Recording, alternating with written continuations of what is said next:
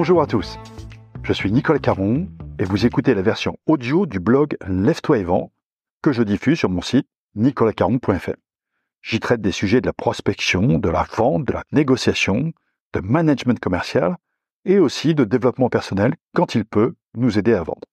Je vous souhaite une bonne écoute et la plus belle réussite commerciale possible.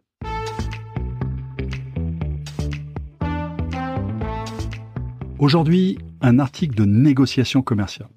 Son titre Quatre raisons pour oser la méthode non-égo. Depuis la publication de Lève-toi et négocie, le troisième opus de la trilogie de la vente, je suis vraiment très heureux de voir qu'il a été si bien accueilli, alors que j'y propose une remise en cause assez sensible des techniques de négociation commerciale traditionnelles.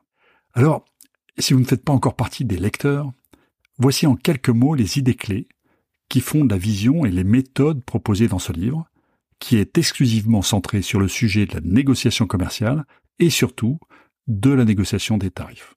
Première idée, négocier ses tarifs ne doit pas être complexe. Et oui, pour 99% de mes lecteurs, la négociation est et doit rester simple. Je ne nie pas qu'il existe des négociations bien plus complexes que celles évoquées dans ce livre, mais ce n'est pas mon sujet ni mon point de référence. J'insiste sur ce point parce qu'il est de bon ton de rapidement qualifier la vente de complexe. C'est sans doute plus chic et plus prestigieux, mais je suis convaincu que rares, très rares sont les affaires vraiment complexes. Même avec de grands groupes, même face à des acheteurs qui mettent la pression, même lorsque les volumes sont importants, ce n'est pas de complexité dont il s'agit. Et puis, pour la majorité d'entre nous, quand arrive le moment de la négociation, les choses doivent rester simples. Si ce n'est pas le cas, il y a tout lieu de s'inquiéter et de demander à l'acheteur de nous rassurer. Comment diable pourrions-nous nous mettre d'accord avec quelqu'un sans parfaitement comprendre tous les contours de l'affaire? Deuxième idée, combat de boxe et négociation commerciale ne sont pas synonymes.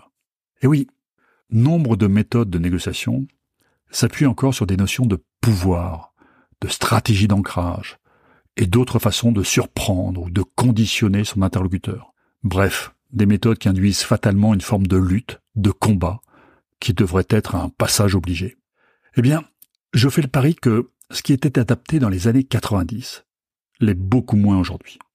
À l'époque, il s'agissait de réagir à la généralisation des stratégies de négociation exécrables, inspirées principalement par les acheteurs de la grande distribution. Pour beaucoup de vendeurs, ces pratiques étaient très déstabilisantes car inconnues ou très peu répandues jusqu'alors dans leur secteur d'activité. Mais aujourd'hui, c'est bon, non? Tout le monde connaît ces tactiques de vieux singes. Alors, est-il vraiment pertinent et utile de continuer à jouer sur le même terrain? Je ne le pense pas. C'est pourquoi je développe dans toute la première partie de l'ouvrage une alternative tant sur le plan de la méthode, mais aussi, voire surtout, sur le plan de l'état d'esprit. Troisième idée, Kahneman a raison, et alors? Comme beaucoup, je suis un fan des travaux de Daniel Kahneman. J'ai lu deux fois son ouvrage de référence, Système 1, Système 2, et je pense que je pourrais le relire encore et encore, tant il est riche. Dans cet ouvrage, Daniel Kahneman nous donne de multiples exemples de la force de l'ancrage. Il démontre ainsi que dans une discussion, les premiers chiffres évoqués ont un très fort pouvoir de référence, dont acte. Maintenant, j'ai beau le lire, le relire, je ne vois vraiment pas où Kahneman indique que ce biais cognitif doit être érigé en principe de négociation incontournable. Et je ne crois pas non plus qu'il suggère que toute proposition doivent absolument être construites sur un premier chiffre très élevé pour conditionner l'acheteur, en espérant qu'il sera suffisamment stupide pour ne pas comprendre rapidement qu'il ne s'agissait que d'un chiffon rouge.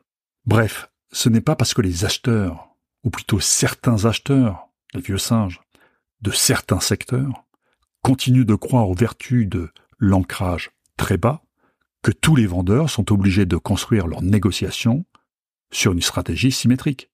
Ainsi, je ne crois plus du tout à la vertu de la soi-disant règle d'or de la négociation, qui consiste à toujours, toujours commencer ces discussions par une exigence initiale élevée. C'est sur la base de cette conviction que j'ai construit la deuxième partie du livre, qui propose, comme vous l'avez compris, de changer de regard sur la fameuse marge de manœuvre. Enfin, quatrième idée, ni combat ni fuite, le juste milieu. La troisième partie de Lève-toi négocie est consacrée à l'entretien de négociation en tant que tel, ou plutôt à la description de la méthode que j'ai baptisée non égo. Alors bien sûr, je savais qu'en baptisant cette méthode ainsi, je prenais le risque d'être taxé soit de dictateur, soit de bisounours. Mais dans mon esprit, cette méthode, cette façon de conduire les discussions, passe bien au large de ces caricatures. Je ne vais pas détailler toute la méthode ici, bien sûr, mais juste vous rappeler quelques principes sur lesquels elle s'appuie. Par exemple, quelles que soient les méthodes ou stratagèmes de nos interlocuteurs, les laisser influencer notre état d'esprit dépend de nous et de personne d'autre. C'est un choix, notre choix.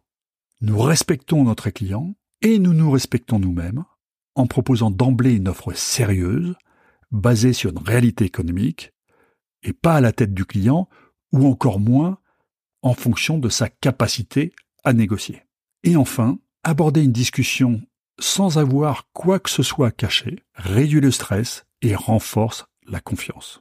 Voilà. J'espère que ces quelques mots vous donneront envie d'en savoir plus sur la méthode non égo et de partager avec moi l'état d'esprit de cet ouvrage. Ni guerrier, ni bisounours. Et voilà. C'est tout pour aujourd'hui. Si vous voulez en savoir plus sur mes livres ou sur mes conférences, rendez-vous sur nicolascaron.fr. D'ici là, bon business à tous.